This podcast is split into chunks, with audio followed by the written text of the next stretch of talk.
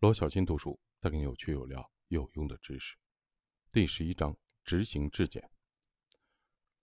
现在我们已经为自己培养出了合格的专业人士的性格特质，创建了我们的使命宣言和指导的原则，提高了个人的生产率，明白了企业是如何运行的，阐明了信息，学会了如何做演讲，了解了销售漏斗的功能，掌握了帮助我们销售产品的框架，成为了更好的谈判家，并且成了。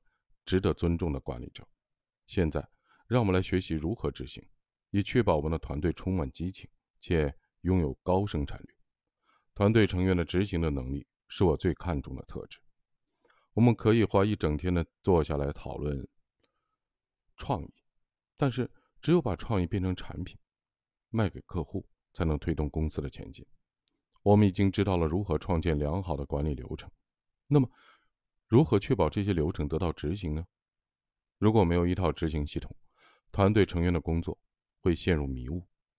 价值驱动型的专业人才能够通过建立和管理一套执行系统来驱散迷雾，带来光明。在我的团队中，管理执行系统的团队成员是薪水最高的。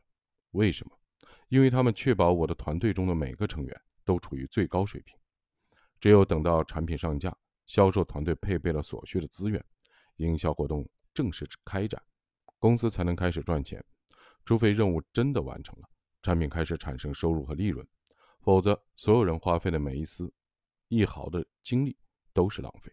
由于缺少良好的执行系统，每年都有大量的精力会被浪费掉。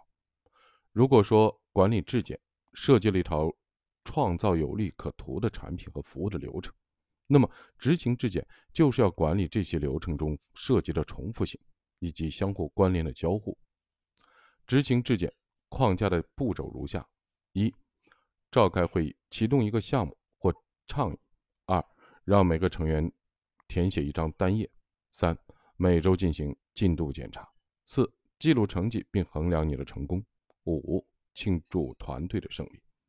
一位商业大师知道如何推动一个流程，直至它的完成。运用执行质检的流程的框架，将使你成为每个组织都需要的团队成员，一个能够完成任务的团队成员。